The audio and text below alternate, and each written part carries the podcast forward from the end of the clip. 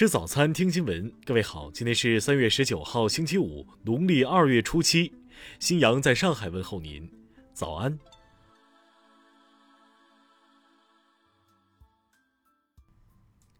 首先来关注头条消息。据日媒十七号消息，根据美日防长十六号达成的协议，日本自卫队和美军将举行联合演习，针对有关间隔诸岛的突发事件做准备。演习期间，双方将确认在钓鱼岛被入侵的情况下，有关登陆或收复钓鱼岛的角色划分。此外，外媒还声称，此次联合演习旨在遏制侵入日本领海的中国。十六号，日美两国外长与防长二加二会谈在东京召开，双方集中围绕中国展开讨论，更是在共同声明中罕见点名批评中国。对此，中国学者分析称。美日共同声明点名中国，更清晰地表明美国希望联合其盟友在亚太地区打压中国的意图，也不排除美国试图为中美即将在阿拉斯加举行的会谈制造筹码。中国外交部发言人赵立坚十七号表示，中国对南海诸岛以及附近海域、对钓鱼岛及其附属岛屿拥有无可争辩的主权。日本为满足阻遏中国崛起复兴的一己之私。甘愿仰人鼻息，充当美国战略附庸，不惜背信弃义，破坏中日关系，不惜引狼入室，出卖本地区整体利益，这种做法令人不齿，不得人心。听新闻早餐知天下大事。外交部昨天宣布，应国务委员兼外交部长王毅邀请，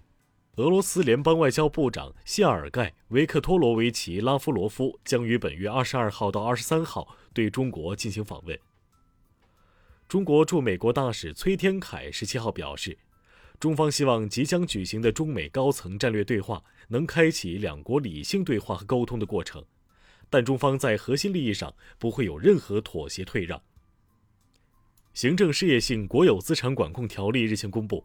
条例以改革为引领，创新为支撑，推进国有资产管理公开透明、规范有效。提高国有资产利用效率，促进国有资产保值增值。国务院安委办应急管理部近日通报指出，今年以来，全国未发生特别重大事故，与2020年、2019年同比持平；发生重大事故一起，死亡十一人，与2020年、2019年同比持平或减少。近日。国家网信办、公安部指导各地网信部门、公安机关加强对语音社交软件和涉深度伪造技术的互联网新技术新应用安全评估工作，切实维护国家安全、社会秩序和公共利益。农业农村部消息，本月第二周，全国集市猪肉价格为每公斤四十六点二六元，连续七周回落，比一月份最高价低七点九六元，比去年最高价低十三点三八元。日前，人社部、国家市场监督管理总局、国家统计局联合发布新职业信息，包括易货师、二手车经纪人、调饮师、碳排放管理员等十八个新职业。教育部、人社部等六部门近日联合印发《义务教育质量评价指南》，提出要完善评价内容，突出评价重点，改进评价方法，着力克服唯分数、唯升学倾向。下面来关注国际方面。美国联邦储备委员会十七号宣布，维持联邦基金利率目标区间在百分之零到百分之零点二五之间不变，并预计接近于零水平的利率将持续至二零二三年。俄罗斯外交部十七号表示，俄罗斯驻美国大使阿纳托利·安东诺夫已被召回莫斯科，商讨分析与华盛顿的关系前景。韩国与美国十八号草签第十一份驻韩美军防卫费分担特别协定。根据协定，二零二一年，韩国承担防卫费同比增加百分之十三点九。据朝中社十八号报道，朝鲜外务省第一副相崔善基十七号发表谈话表示，只要美国不取消对朝敌视政策，就不会实现任何形式的朝美接触。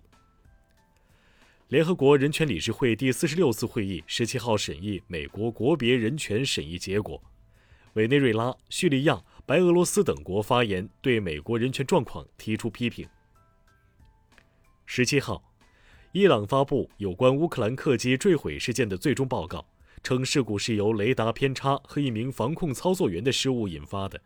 乌克兰方面批评该报告的结论是选择性的。希腊公共债务管理局十七号宣布，成功发行二十五亿欧元三十年期国债，这是希腊近十三年来首次发行三十年期国债。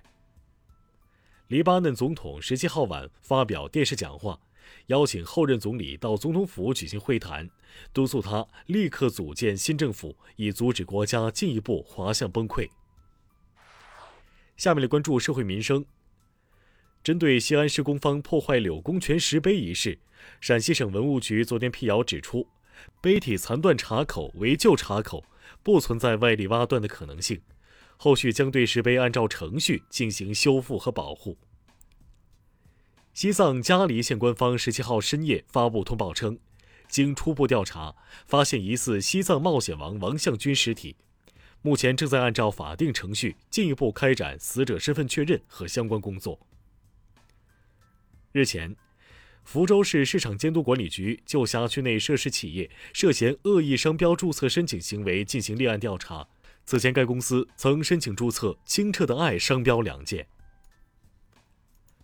沈阳警方近日经过缜密工作，侦破一起通过碰瓷酒驾人员实施敲诈勒索的案件。抓获犯罪嫌疑人两名，涉案金额二点四万余元。